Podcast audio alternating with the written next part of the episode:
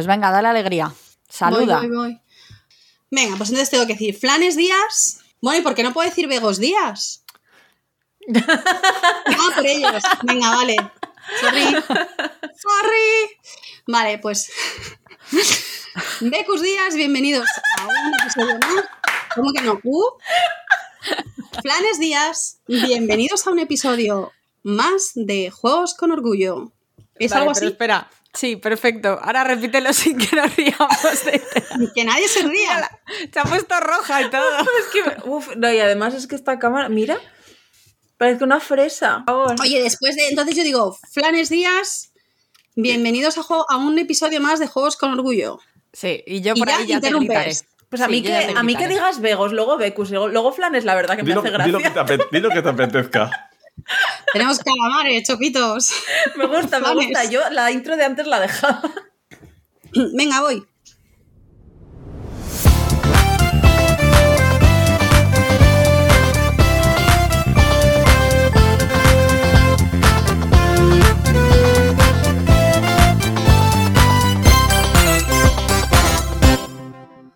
Flanes Díaz, bienvenidos a un episodio más de Juegos con Orgullo. Pero bueno, este podcast es un cachondeo. O sea, aquí no hay manera de que saludemos nosotras nunca. Andrea, Diego, de verdad, mm, ¿ahora quién es? No sé, ¿por qué no dejáis de pasarle el micro a la gente que encontráis por ahí? A ver. Es que Oye, que a mí me habéis invitado, ¿eh? Bueno, a lo mejor he pedido venir, pero eso no lo sabe nadie. Señora, suélteme el brazo. Pero, pero dinos.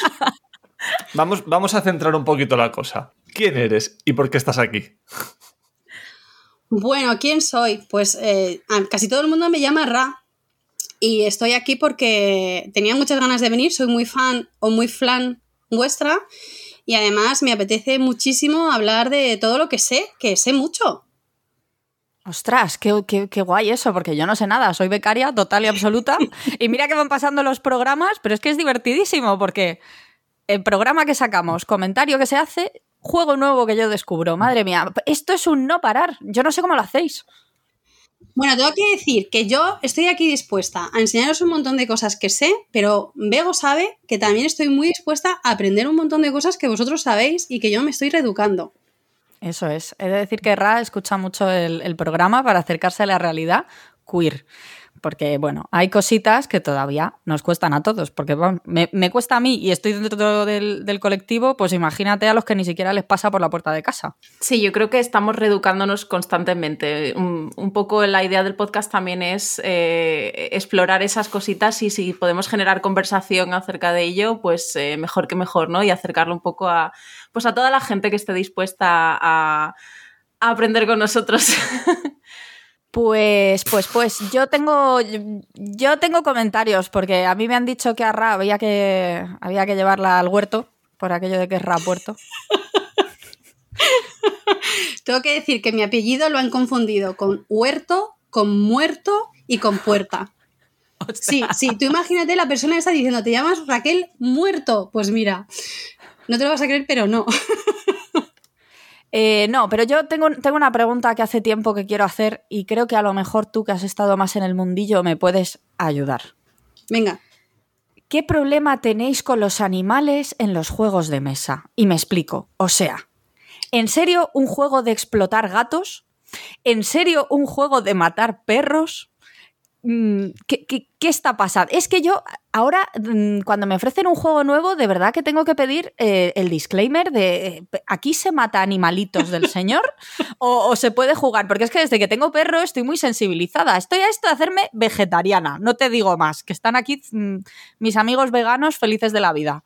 a mí el juego de explotar gatos en particular no me gusta. Pero no me gusta por las mecánicas, no es mi tipo de juego.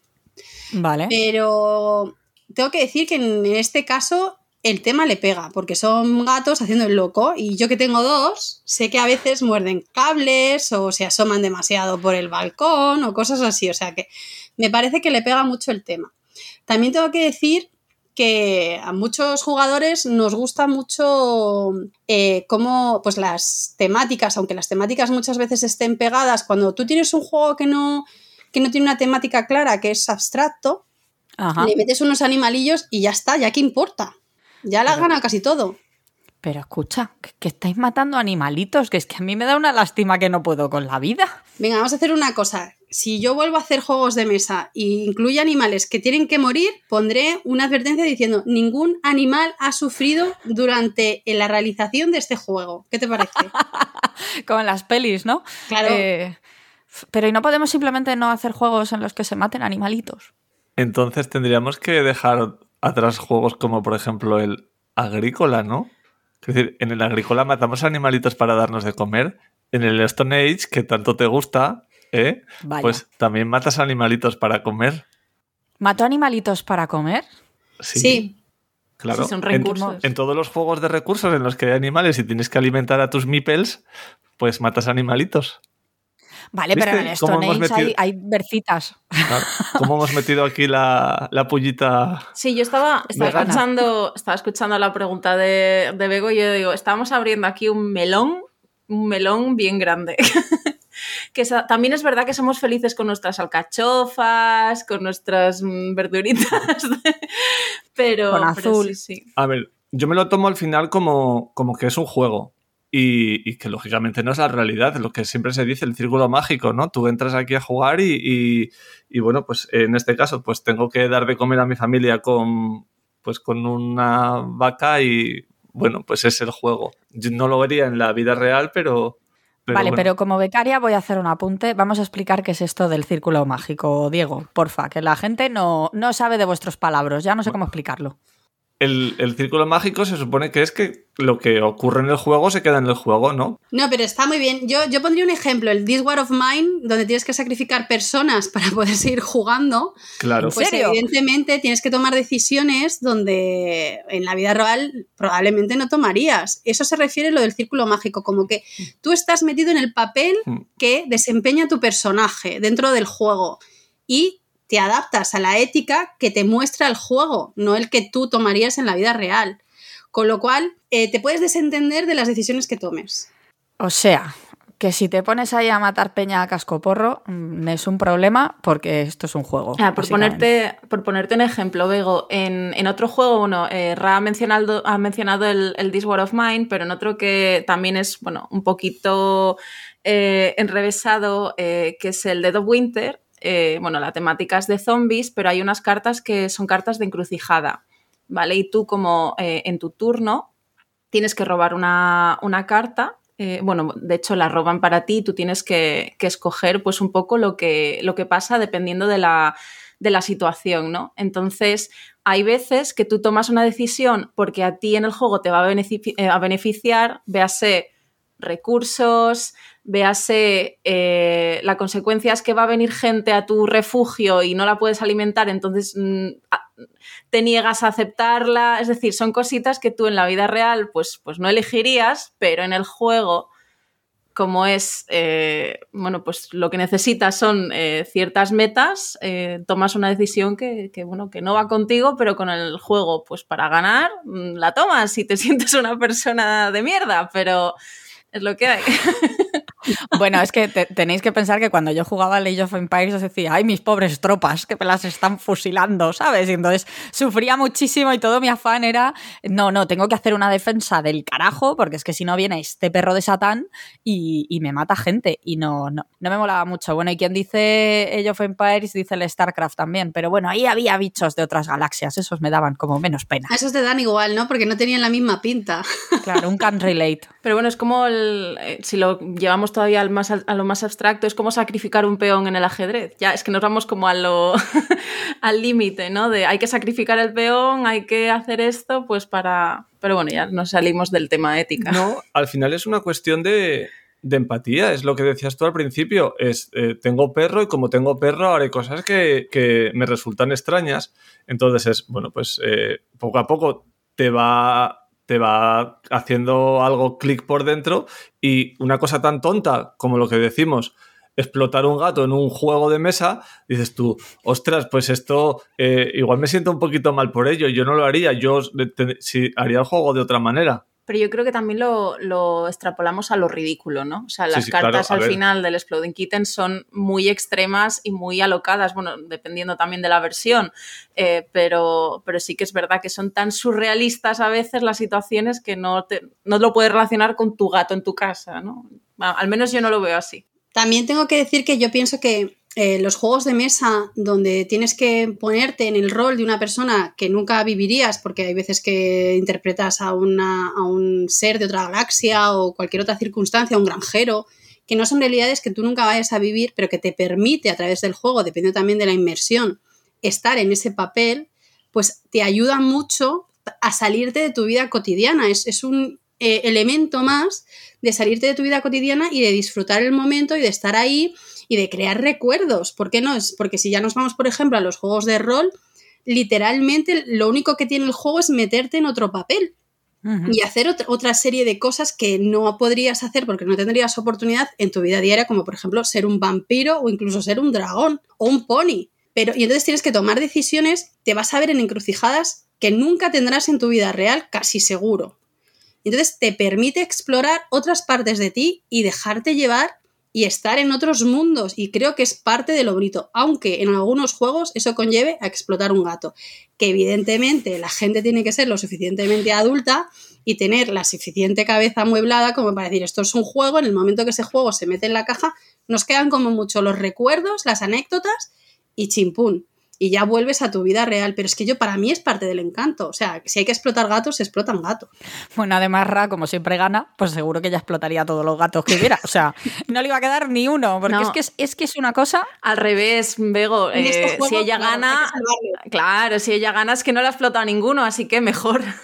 Bueno, veas, o sea, no te sé, mejor dicho, que efectivamente no he querido ni jugar al juego ni sé de qué va, porque a mí me dijeron que hay que explotar gatos y yo dije, pues mira, no. Mm, Tienes que evitar que se electrocuten, que se tiren, que les atropellen. Qué responsabilidad. O sea, ya sufro con mi perro cruzando la calle mm, como para no explotar los gatos ajenos. Qué dolor. Pero es, es que tienes que meterte en ese juego. Tienes que decir, venga, aquí soy la loca de los gatos y a mí no me va a explotar ni uno. Y a divertirte. Y el que explote, pues bueno, son puntos que pierdes. Pero es lo que hemos dicho, te desinhibes por un ratito. Por un ratito eres esa loca que tienes que salvar todos los gatos. Todos los posibles. Y ya está. Y luego aguardas los gatos en la caja, que no te preocupes, que son. No son como los de Roninger. Cuando vuelves a abrir el juego están allí todos los gatos. Bueno, yo, yo te entiendo, pero yo quiero seguir divagando sobre es- esto que, que hemos puesto sobre la mesa y sobre lo de eso, sobre el círculo mágico, sobre que los juegos cuando los cierras vuelven a estar ahí, o sea, se queda todo ahí, esas cosas. Sobre lo de, al final, el círculo mágico no solo es que las cosas que decides en el juego se quedan en el juego, sino también que todos los jugadores están en igualdad de condiciones frente al juego, ¿no? Mm, Y hace sí, poco, lo hemos hablado. Vale, sí. lo hemos hablado. Y hace poco hubo también hubo una movida sobre que en una expansión del Viticulture metieron a Pizarro y no me acuerdo qué otro conquistador y que gente latinoamericana se había sentido ofendida porque, porque tenían que estar ahí. Entonces es, te sentarías a jugar a la mesa con un, con un nazi. A ver, tengo que, tengo que especificar aquí. eh, yo a mí me gustaría contestar. Primera, por un lado, hay juegos que son políticamente incorrectos y que han envejecido unos peor que otros. Y por otro lado, lo de con quién te sientas a jugar. Empiezo con la primera parte. A mí uno de mis juegos favoritos es Puerto Rico, donde Bien. literalmente tienes esclavos que llevas a las, a las plantaciones. Son esos, son unos cubitos, te han puesto unos cubitos para que tú puedas abstraer el momento esclavo. Pero si realmente te pones a pensar en qué época estás hablando, qué es lo que hacen los cubitos, etcétera, y dices, mira, estos son esclavos, o sea, no, no queda más, no hay más, no hay más posibilidades. Blanco sobre negro. Es que encima son oscuros los cubitos. son- O sea, es que como no han dejado ahí, ¿sabes? No Son te han dado opción a pensar otra cosa. y son Dime. colonos, no son esclavos. Bueno, te- los llaman colonos, pero los ponen a trabajar a recoger algodón. Claro. Eso en mi pueblo eran esclavos. En mi libro de historias eran esclavos. Totalmente. Pero bueno, sí es verdad que han conseguido abstraer mucho lo que es la parte negativa, que te han puesto unos cubitos que ni siquiera son personas, que en el manual lo llaman colonos, y que la acción que hacen en realidad eh, es simplemente para potenciar lo que hace esa loseta, donde tú te puedes abstraer lo suficiente como para no pensar que estás moviendo esclavos a llevarlos ahí a, lo- a- a coger algodón o a coger lo que sea. Luego hay otros juegos donde efectivamente hay figuras, claramente son figuras que a lo largo de la historia no han sido, no han tenido un papel positivo. Entonces aquí también hay dos partes de juegos, porque tú puedes estar jugando un juego donde tienes que jugar con el bando de los nazis y puede ser que tu general sea Hitler o alguno de los mandamases de Hitler y la otra persona pues pueden ser los aliados. Muy bien. Aquí estás jugando en un juego de guerra donde eh, si es un competitivo, un bando contra otro, evidentemente uno de los jugadores se va a tener que meter en la piel del lado que la historia nos dice que son los malos por todas las cosas que han hecho, que yo no lo pongo en duda, que eran malos. Pero uno de los jugadores se tiene que poner en ese papel y el juego te lo está pidiendo. Entonces aquí volvemos al círculo mágico. No significa que tú estuvieses a favor de ninguna de las políticas que esas personas llevaban. Pero es que si quieres jugar a ese juego, uno de los jugadores tiene que ser ese bando. Entonces, pues Claro. bueno, pues, pues es lo que tiene, lo que decimos, jugar a juegos de mesa y tener la suficiente lógica como para saber qué es lo que estás haciendo. Y luego está lo de sentarte a jugar con gente que puede tener ideologías que no son, pues digamos, muy positivas para la sociedad, como puede ser la gente de ideología nazi o machistas o racistas o toda esta gente maravillosa. Pues te pueden dar dos ocasiones. Por un lado, que no conozcas a Paisano porque te has ido unas jornadas y es la primera vez que le ves en tu vida y hasta que no lo calas no lo sabes. Y por otro lado, que sí le cales y aún así quieras jugar con él. Bueno, pues puede ser por muchas cosas. Puede ser que estés en una competición y te ha tocado emparejada con esa persona. Eh, hace no mucho, en un torneo de Warhammer, se dio el caso de que uno de los jugadores llevaba una camiseta que apoyaba muy a, a ese bando nazi, ¿no? Y entonces hubo jugadores que se negaron a jugar y perdieron la posibilidad de poder ganar la competición porque, porque no quisieron jugar contra él. Entonces aquí para mí es algo muy personal. Yo sí tengo claro qué haría, pero también entiendo que es muy personal, porque allí había gente que se había gastado muchísimo dinero para poder desplazarse hasta esa competición, para poder estar hospedado en un hotel, comer los días, eh, pedir días de vacaciones, etc. Y de repente te toca jugar contra una persona así. Mm, Está en ti y, y creo que las personas deberían tener la libertad de decir, esto es un juego y como tal juego, juego contra este señor, lo hago lo mejor posible y ya está. Que tú puedes poner una queja, que puedes hablar con la organización, puedes hacer acciones diferentes a, a no jugar. O puedes realmente dejar de jugar esa competición porque no quieres que haya gente así en, en lo que tú estás viviendo. Pero esto yo creo que deberíamos tener la libertad de que cada uno elija y la posibilidad y sobre todo de dar información y educar a la gente y que luego dentro de eso la gente decida. Yo creo, yo en general creo que imponer no es lo acertado, sino educar. Y si yo, por ejemplo, estoy en, una- en un sitio completamente mm, random, eh, que estoy allí de paso y me voy a sentar con una persona que sé que abiertamente es de una ideología que es contraria a la mía, pues evidentemente no- voy a ser yo la que no me quiera sentar porque para qué pasar un mal rato. Pero creo que tampoco se debería, hay algunos dichos que es lo de si en una mesa está sentado 10 personas y uno de ellos es nazi, los 10 son nazis. Pues vamos a ver qué están haciendo en la mesa, porque a lo mejor no Igual están no. hablando y no se conocen, están haciendo un trabajo de la universidad y no le ha quedado otra historia. A lo mejor están Dime. jugando al Secret Hitler A lo Igual. mejor. Igual. y uno de ellos Eh, es yo- nazi. Yo es que según estabas hablando, eh, bueno, has abierto un mogollón de melones, o sea, al huerto no. Ah, a mí habéis puesto un Ah. tema sobre la mesa y yo he, he abierto. Eh, según estabas hablando, en el primero de los puntos, a mí me recordaba el Puerto Rico, que no lo he jugado, aunque nuestra querida Mami Mipel se muere de ganas por enseñármelo. Yo me estaba, yo me estaba acordando del London con, con la parte de los puntos de pobreza y de unas cartas que básicamente son pobres, es gente pobre, y te tienes que deshacer de ella, y además lo haces sin piedad. Y los dejas en la mesa y van. están ahí esperando que alguien los coja, que nadie los va a coger. O sea, es una imagen dolorosa también. Estaba pensando también en el Secret Hitler que, que hemos comentado, que efectivamente al final a ti te toca hacer un papel. Que yo no sirvo para estas cosas, ¿vale? Porque ya me ha comido un kraken, o sea que mm, incapaz eh, de, gestionar el tema nazi. eh, vamos, no, es que no convenzo a nadie.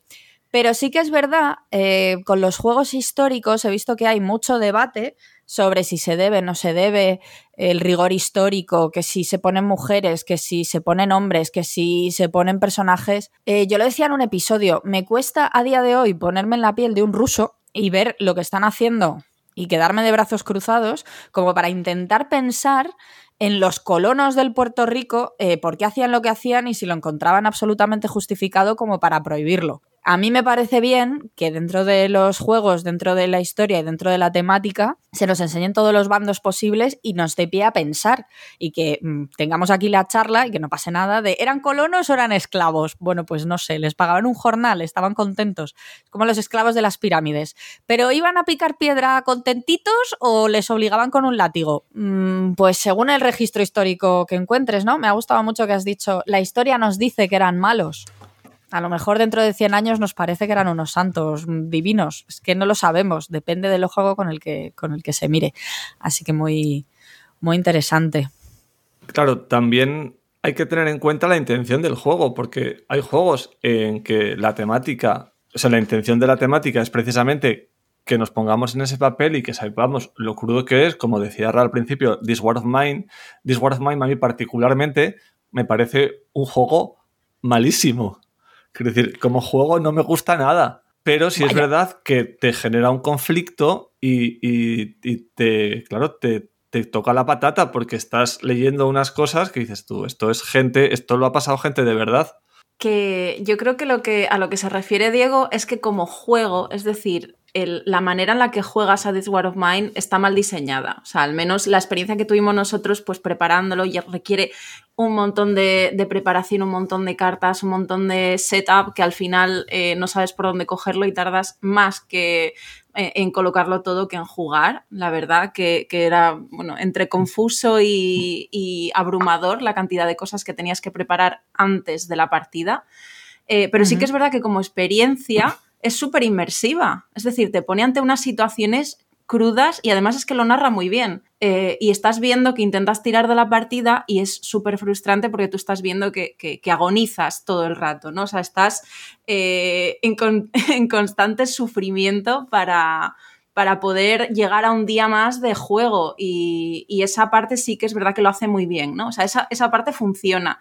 Eh, sí que es verdad que, en cuanto a componentes y demás es lo, el problema que, le vimos. Pero bueno, luego había hay una pues aplicación de This War of Mine que, te quita toda la previa de preparación y sí que funciona estupendamente. Claro, pero eso. Pues os voy a decir una frase, perdón, que a mi madre le encanta decir, que es que yo ya no estoy en esta vida para sufrir y que yo ya estoy para el lujo. O sea, ¿qué necesidad de, de pasar un mal rato? Yo no. Claro, pero eso, por ejemplo, no pasa con un wargame normalmente. O sea, que decir, yo me pongo a jugar, un, yo qué sé, un desembarco de Normandía y, es que literalmente me da, me da un poco igual quién gane o quién pierda. Quiero ganar yo, lleve el bando que lleves, es lo que decía Ra al principio.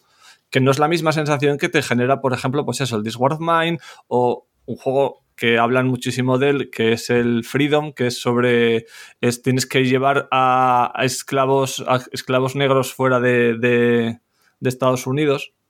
Se habla del, de las redes subterráneas que, se, que se crearon para, bueno, pues para sacar a la gente de, de donde estaban en, en, Estados Unidos. Sí, sí, lo has dicho bien. Lo he dicho bien. Sí, supongo que algo como el, bueno, pues el Normandía que decías tú, trivializa un poquito más la, la, la situación histórica, ¿no? Es más, mm, tiene más que ver con el juego, ¿no? Con la dinámica que se crea con el juego que con la temática. No sé si ese es la, el punto que querías. Sí, puede ser. Eh, a mí me pasa una cosa, eh, lo que comentabais antes de, este tema. Yo creo que es que, y viene muy a colación de lo que dice Bego de no estoy aquí para sufrir, yo creo que si estoy jugando un juego de una batalla en la que uno de los bandos es el bando nazi, no me lo iba a pasar bien. O sea, yo creo que he llegado a este punto en el que me presentan un juego y ya de primeras, de entrada, no me llama.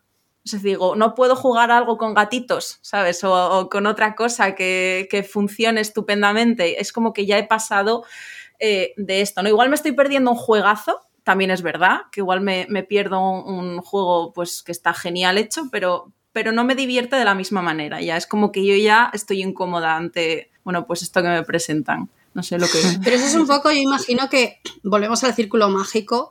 Eh, tienes que abstraer porque Bego ha dicho claramente que ya no podría jugar un juego donde exploten gatitos que se sentiría incómoda. Y tú dices que no puedes jugar a un juego donde haya temática nazi, que te sentirías incómoda.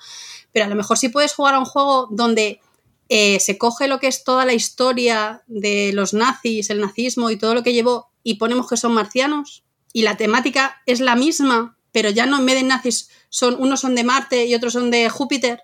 Claro. ¿Y por qué para unos sí y otros no? Si la temática es la misma, si uno está arrasando al otro simplemente porque son de Júpiter. Bueno, yo creo que ahí vamos un poquito a lo que nos toca la patata. Exacto. Creo. Claro, es, lo, que se, lo que se llama empatía por proximidad. Que Bueno, es- yo creo que es más bien lo que tú traes a la mesa. Es como ha dicho Bego, yo no puedo jugar juegos de perros donde los perros se dañen porque yo tengo un perro. La mochila con la que tú te sientas, se sienta tú y toda tu vida. Entonces, es. habrá gente que tenga más capacidad de abstraer porque estén, tengan la mentalidad como más, eh, con más capacidad de decir, no, ahora estoy jugando y todo lo que esté en esta mesa es del círculo mágico. Y gente que no viva tan a fondo ese círculo mágico donde diga, yo me siento aquí, lo que pase aquí, aquí se queda y no pasa, no hay ningún problema. Que diga, bueno, yo puedo tocar estos temas, pero estos temas no, este tipo de mecánica sí, pero yo no he venido aquí a sufrir. Bueno, pues eso es ya lo con lo que nos sentamos nosotros en la mesa, igual que con quien te sientes en la mesa, eso es lo que tú decides.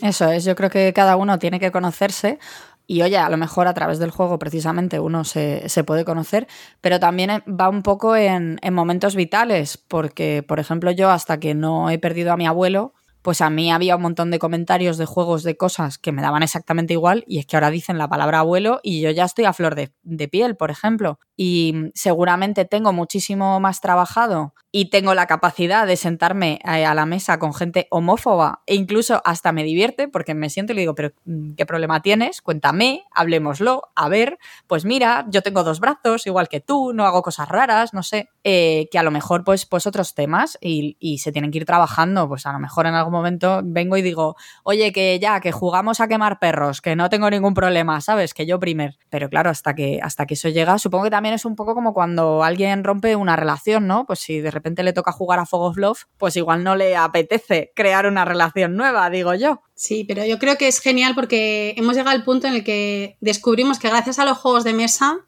te conoces y conoces cosas nuevas. Y ahí está la magia. Luego cada uno que trace su círculo.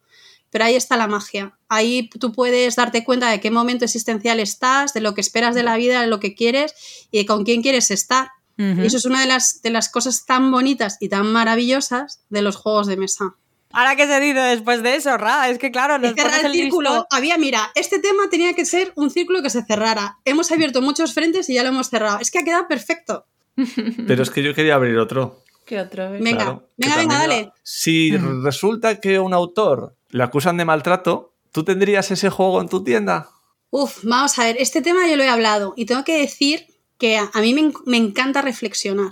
Me parece que la me- lo mejor que nos puede pasar en la vida es conocernos y no nos podemos conocer si no nos exponemos y reflexionamos a, a esa exposición. Entonces yo recuerdo haber tenido esta conversación con Richie de Mercurio y entonces él me decía, yo veía un problema gravísimo eh, colaborar o tener presente a alguien que eh, mediante un juego, o sea, el autor o quien sea, si eso era eh, iba en contrario a, a lo que yo pienso, ¿no? Y él me decía que por qué no, que, mm, que él estaba a favor de separar lo que es la obra del autor. Y entonces yo ahí me paré a reflexionar y tengo que decir que yo he sido siempre muy fan y me sigo considerando fan de Michael Jackson. Con lo Buen cual, ejemplo. yo de manera natural separaba al autor de la obra. Porque me parece, pues eso, que ha reinventado la música. Bueno, pues no voy a enumerar las maravillosas cosas que ha hecho. Pero luego está su leyenda negra y tampoco la puedo ignorar. Y ahí están las víctimas y yo creo que la leyenda negra es cierta, que es, Ujú. iba para más Inri. Y sin embargo he ido a conciertos y he comprado sus discos. Entonces, eh, creo, para empezar, primer punto, que las personas que están expuestas a la- al mundo público eh, tienen una responsabilidad de, de representación. Al final la gente que está ahí delante eh, son la representación, hay gente que se ve representado en ellos y que por tanto imitan el comportamiento o piensan que las cosas que hacen están bien, se justifican, etc. Entonces, todas las personas que están ahí delante de una cámara o, o cier- tienen cierta representación, tienen esa responsabilidad. Ahora, también pienso que es responsabilidad de, la- de cada persona coger lo mejor de cada uno de, sus, de las gente a la, a la que admira y tener la suficiente lógica para saber dónde empieza el creador, el diseñador, el maestro y dónde empieza el ser humano que hay detrás. Y que nadie es perfecto. Entonces aquí yo diferenciaría a la gente que actuando con, con su forma de ser, mete la pata de forma ingenua porque su realidad la ha vivido de una determinada manera donde le dicen que lo que él está haciendo no está mal y luego cuando se expone de repente sí que está mal y él tiene que aprender eso y la persona que sabiendo que está mal porque se ha rodeado de un sitio, o sea, está más expuesto y sabe que lo que hace no es, no es lo correcto, aún así lo hace y además se van a gloria de ello y, lo, y lo publicita, etc. Entonces son dos cosas diferentes.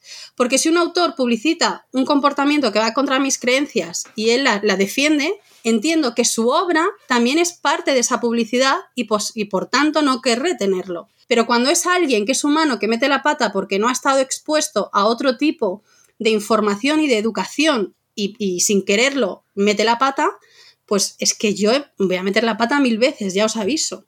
Entonces creo que hay, hay que diferenciar ahí y tenemos que ser lo suficientemente listos para ello. Yo creo que has mencionado una palabra muy importante, que es la de ingenuidad, que creo que hay muchas veces que es difícil saber si alguien verdaderamente ha metido la pata sin querer o queriendo. ¿no? Se ha sido suficientemente ingenuo como para no darse cuenta de, oye, pues igual esto que estoy haciendo no está bien o no me había parado a pensar, que oye, que muchas veces pues pasa, no, no le habías dado, a lo mejor tú no le habías dado más importancia y de repente sale y dices, ostras, pues sí tenía importancia, ¿no?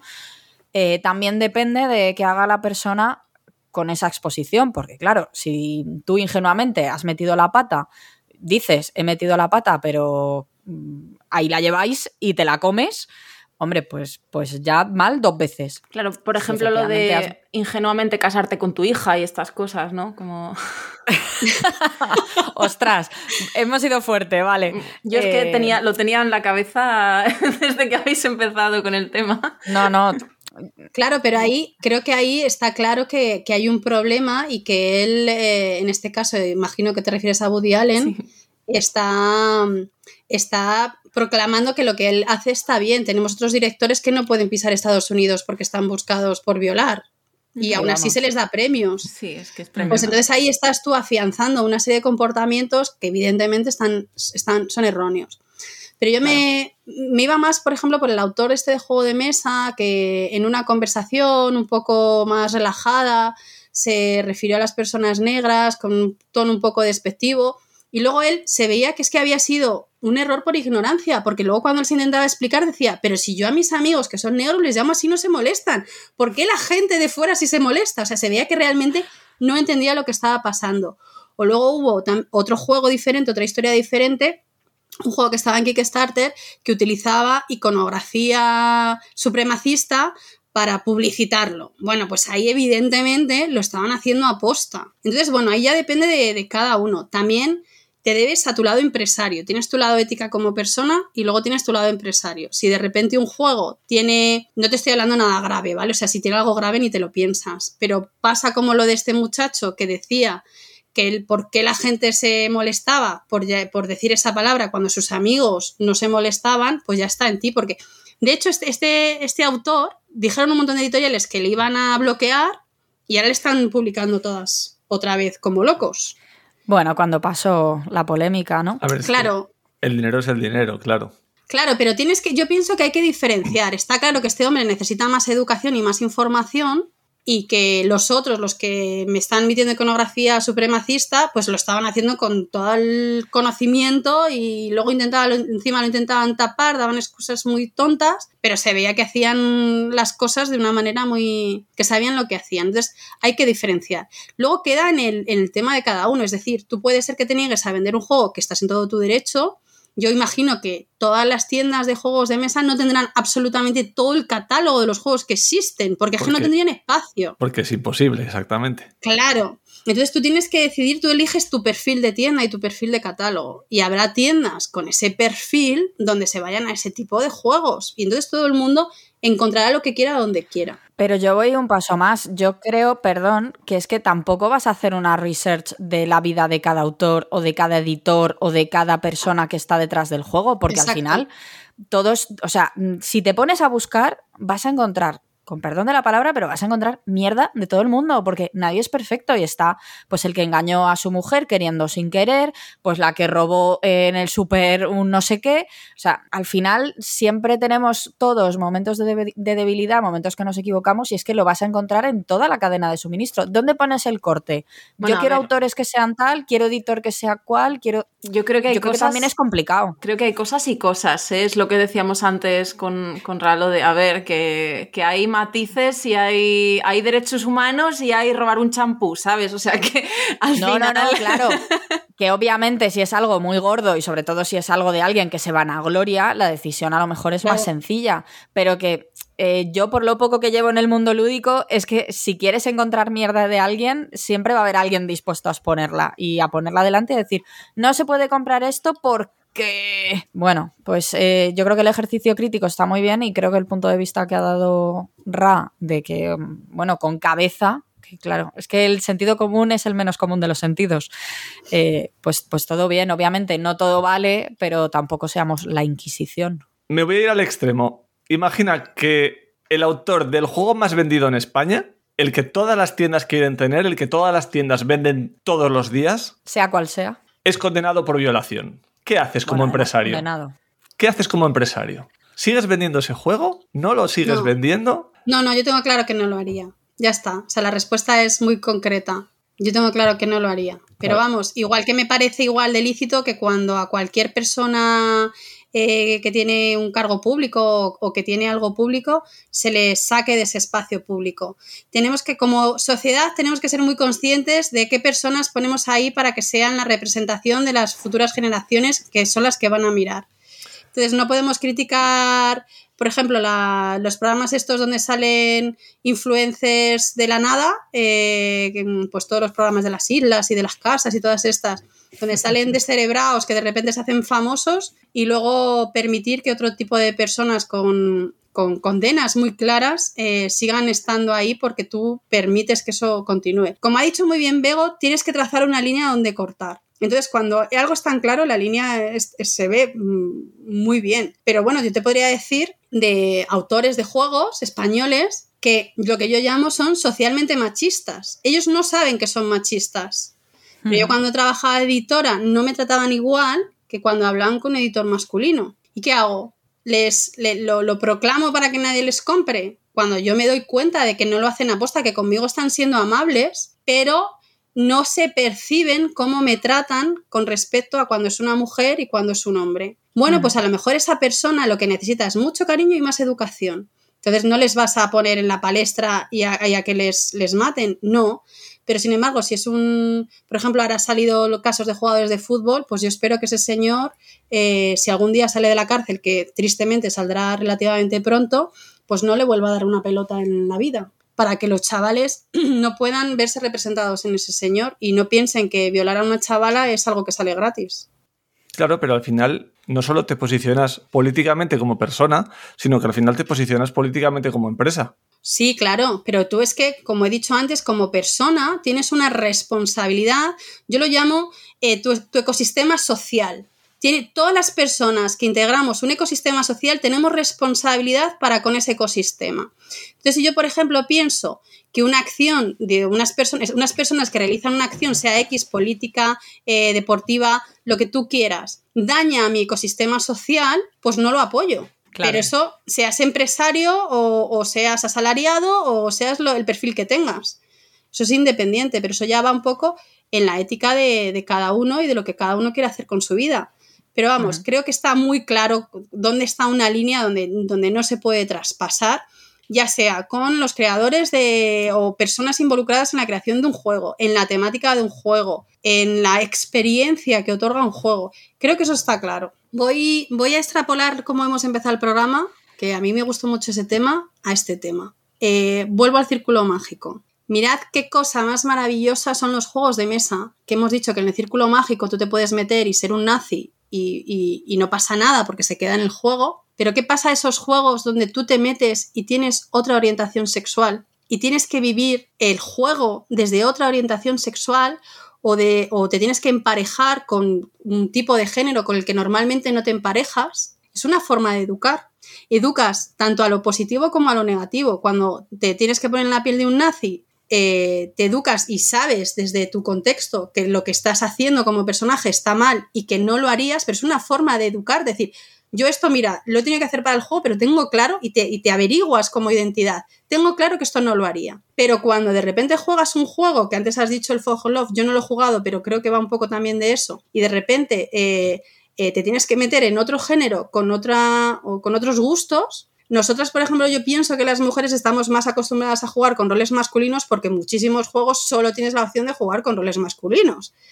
Pero eh, a mí me parece maravilloso cuando yo he explicado juegos en jornadas o en sitios y de repente se ha sentado un niño delante incluso tenía la opción de jugar con el rol masculino o femenino y como se ha sentado y estaba el rol femenino, lo ha dejado. Y evidentemente eso es un círculo mágico porque el niño cuando se levante de esa mesa no se va a convertir en chica pero de repente ha tenido que jugar con ese rol y ha tenido que vivir a lo mejor ciertas experiencias, habrá juegos que te ofrezcan estas ciertas experiencias desde el rol femenino cuando eres un chico o desde una visión eh, homosexual, si eres heterosexual o, bisexual o, transexual, lo que sea. Y entonces, eh, de repente, aprendas. Evidentemente, tú cuando te levantes de esa mesa vas a seguir siendo la persona que eres, pero a lo mejor eh, has empezado a pensar de otro modo.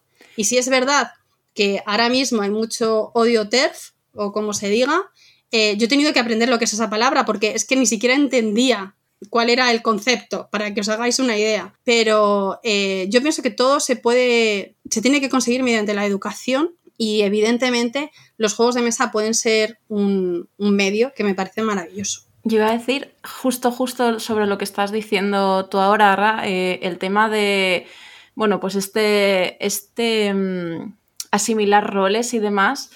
Eh, yo voy a decir aquí, obviamente sin decir nombres, porque este podcast pues lo escuchará gente y demás, pero yo, a ver, tengo gente cercana que gracias a juegos de mesa, juegos de rol, videojuegos, eh, igual han entendido su identidad de género por escoger quizá un personaje en este mundo mm, ficticio, virtual, eh, la plataforma que fuese, que no era el que le habían asignado al nacer, pero con el que sí se identificaban y, les hacía sentirse mejor este, esta experiencia, ¿no? Y que quizá a través de esto mm, conseguían un poco explorar esa identidad que, sí que sienten como suya y sí que es suya eh, y que me parece también, bueno, también parte de, este, de esta magia ¿no? del juego. El, bueno, pues como tú decías antes, volviendo otra vez a, esta pequeña eh, burbuja que hemos creado, eh, esta manera de conocernos, ¿no? esta manera de que no solo eh, aprendemos jugando, aprendemos de la gente con la que jugamos, sino que si la experiencia que tenemos a través del juego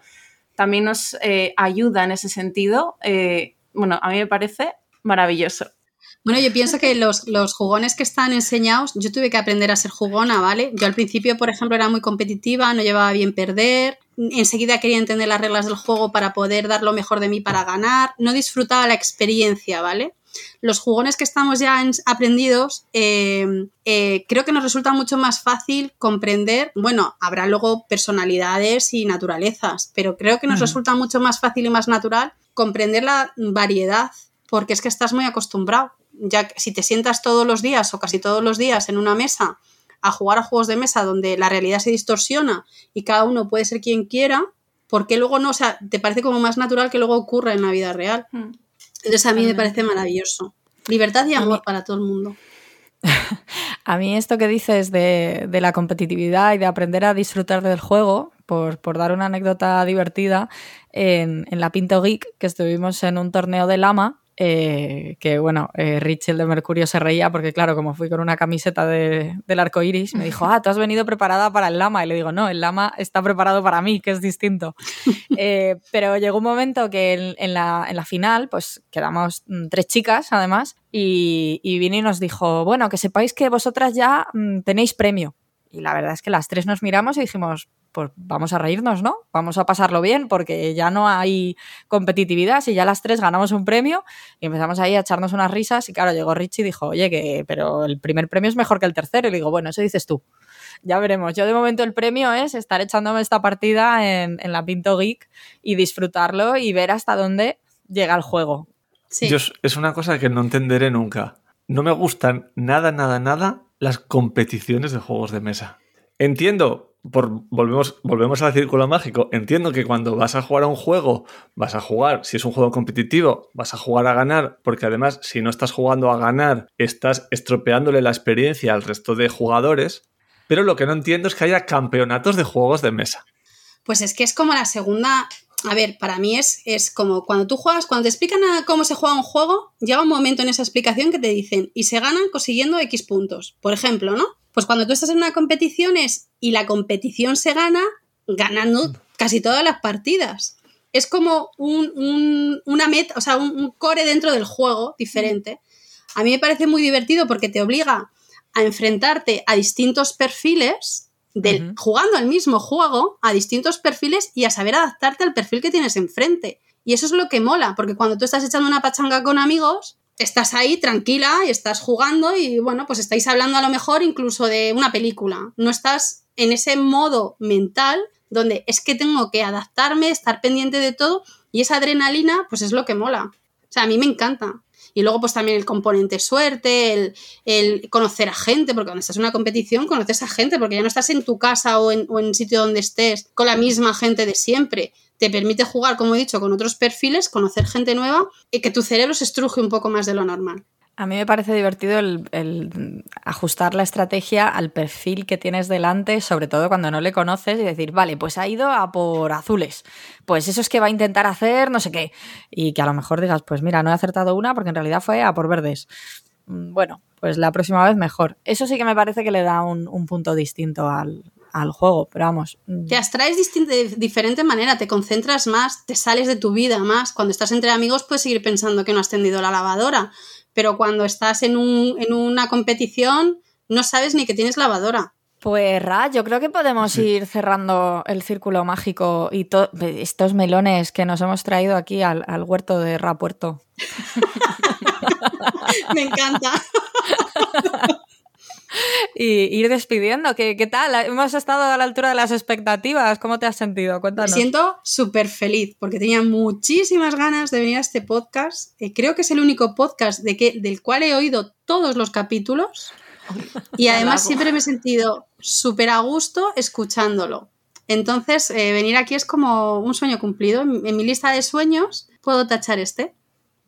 Qué bien. Ay, muchas gracias. Pues, pues nada, te- vas a tener que buscarte otro sueño para repetir y venir a, a contárnoslo de nuevo Sí. y que no se quede solo en una visitilla, a ver si hacemos un repeat. Pues nada, hasta aquí, hasta aquí el episodio de hoy. Muchas gracias a todos Está por genial. escucharnos. Bueno, y gracias a Ras sobre a- todo sí. por Jolín, porque un- un- bueno, una gozada escucharte. Podríamos estar horas.